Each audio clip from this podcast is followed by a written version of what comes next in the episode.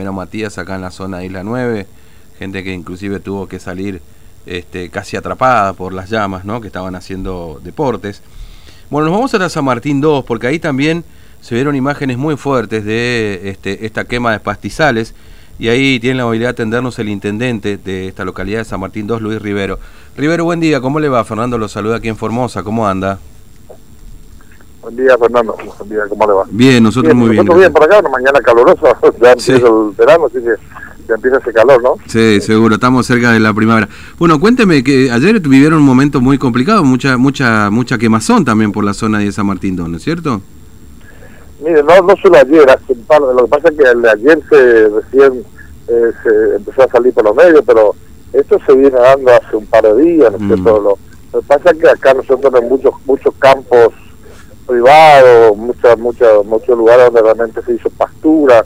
Entonces, esto realmente hace un par de días que se viene quemando. Mm. Eh, si, si, si nosotros tomáramos eh, hacia el, el, norte de, de, San Martín 2, eh, tuvimos quemazones muy grandes, que son miles de hectáreas se quemó, Mm. pero en realidad son campos eh, donde hay haciendas, Sí. algunos manejó mejor lo, que otros la, la quemazón porque imposible meter maquinaria, por ejemplo, pero se tuvo que meter por ahí para que no se quemaran todos los alambres, Claro. máquinas, pero cuando viene el fuego es muy difícil manejar esto, ¿no? Mm. Complicado. Ayer ayer hubo una quemazón acá cerca del pueblo, que es una estancia, eh, se generó en la estancia la quemazón y Claro. el municipio tuvo que poner maquinaria para que no, no llegara a quemar algunas casas y por otro lado que no llegara a quemar este todo el tendido eléctrico que tenemos en la ruta que transporta la energía hacia Fortín Lugones. Mm, sí, es decir, digamos que, que ahí eh, esto que usted mencionaba recién de que bueno se está dando lamentablemente en los campos, porque en definitiva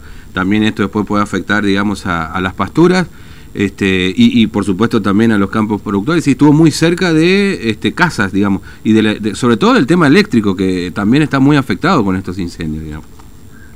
Claro, suele- lo que más por ahí peligra es la, la parte del eh, tendido eléctrico, pero Mm. porque las casas, de no- la mayoría ya están preparados, tienen patio grande, lejos, eh, el monte queda lejos de las casas, pero lo que más por ahí corre riesgo es el tema del tendido eléctrico y los alambrados perimetrales de los campos que se queman todo, eso sí, eso sí se queda bastante afectado Sí, pero lo que es eh, eh, la casa particular de la familia, por ahí no, muy difícil que llegara, porque, porque, como le digo, la, la mayoría están preparados, los Claro. corrales están lejos, Mm. la vuelta está limpio por, por, lo- por la, que la cría de las cabras, todo eso, pero, pero eh, sí el tendido eléctrico eh, corre peligro, por eso ayer salió a trabajar la, la policía con el municipio a trabajar en esto para que no pasara esto. Claro. En este momento nosotros estamos viendo que, que hay un campo que se está quemando de vuelta, pues más, Mm. se sigue quemando de anoche y eso va a seguir, se va a seguir, ¿no es cierto?, hasta que, hasta que se quemen todo.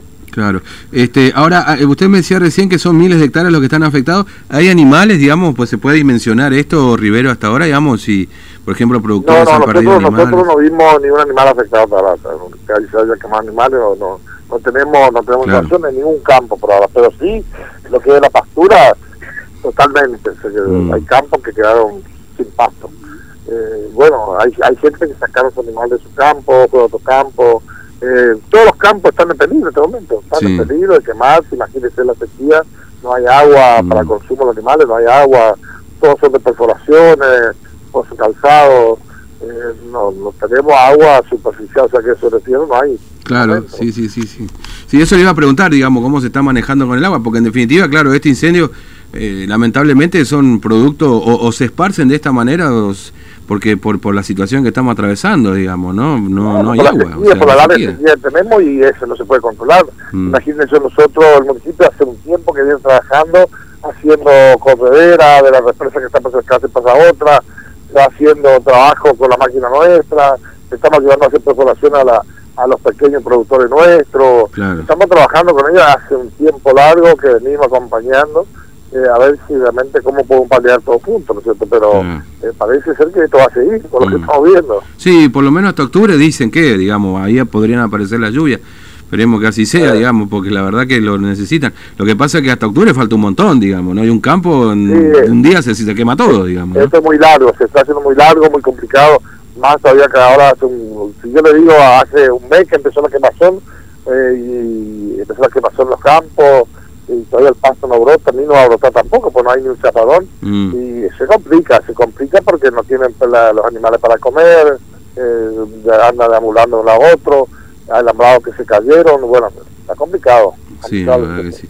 Este, bueno, Rivero, gracias por atendernos, muy amable, un saludo. ¿eh? gracias a ustedes, muy amable. Muy amable. Bueno, hoy hablábamos entonces con el intendente de la localidad de San Martín, que ayer, bueno, como decía, hace varios días que venimos a esto, pero ayer como que se hizo viral, como se dice hoy, lo que está pasando en San Martín 2, pero bueno, Luis Rivero, perdón, es el intendente de San Martín 2. Este, y bueno, eh, nos estaba diciendo que de hectáreas de campos de hacienda se han quemado y básicamente, bueno, eh, hacienda caprina también, digamos, entonces hay una combinación de cosas y todos los campos están en peligro, me parece la frase. Y, y, una situación que se va repitiendo también, que tiene que ver con los postes de energía eléctrica, ¿no? Es decir, se queman y obviamente esto trae consecuencias para las comunidades que están cercanas, ¿no es cierto? Eh, bueno, este es el drama que estamos atravesando, ¿no? Eh, y tiene que ver con la falta de lluvia.